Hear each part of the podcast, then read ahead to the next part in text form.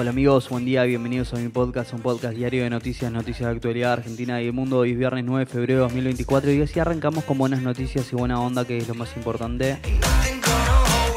4 o 5 noticias para arrancar el día bien informado. ¿eh?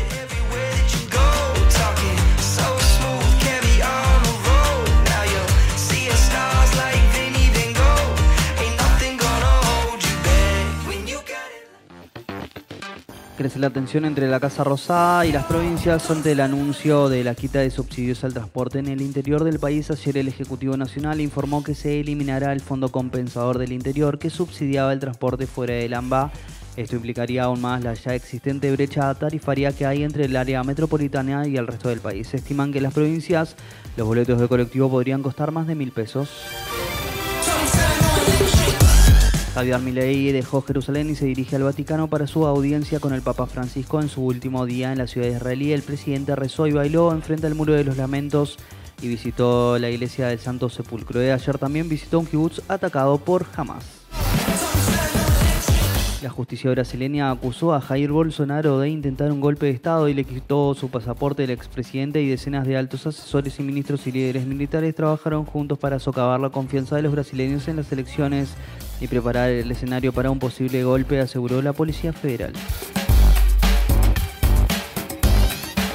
Patricia Bullrich anunció que la prefectura podrá usar todo tipo de armas de fuego. Para esto el Ministerio de Seguridad derogó un protocolo establecido por el anterior gobierno.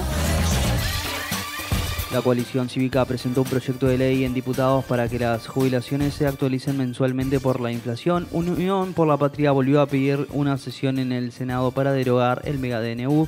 Detectaron un caso de sarampión en la ciudad de Buenos Aires y hay una alerta epidemiológica.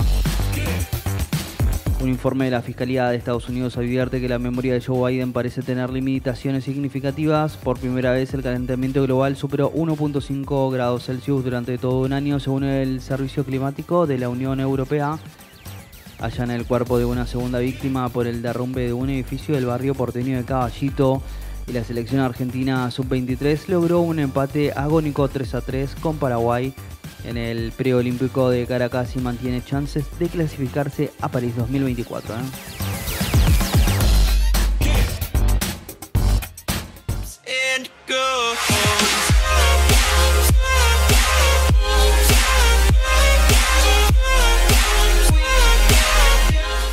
Y bueno amigos, si ya hasta acá te lo agradezco mucho, no olvides suscribirte, darle al follow y compartirte. espero el lunes con más y más noticias y buena onda, que es lo más importante. Chau chau.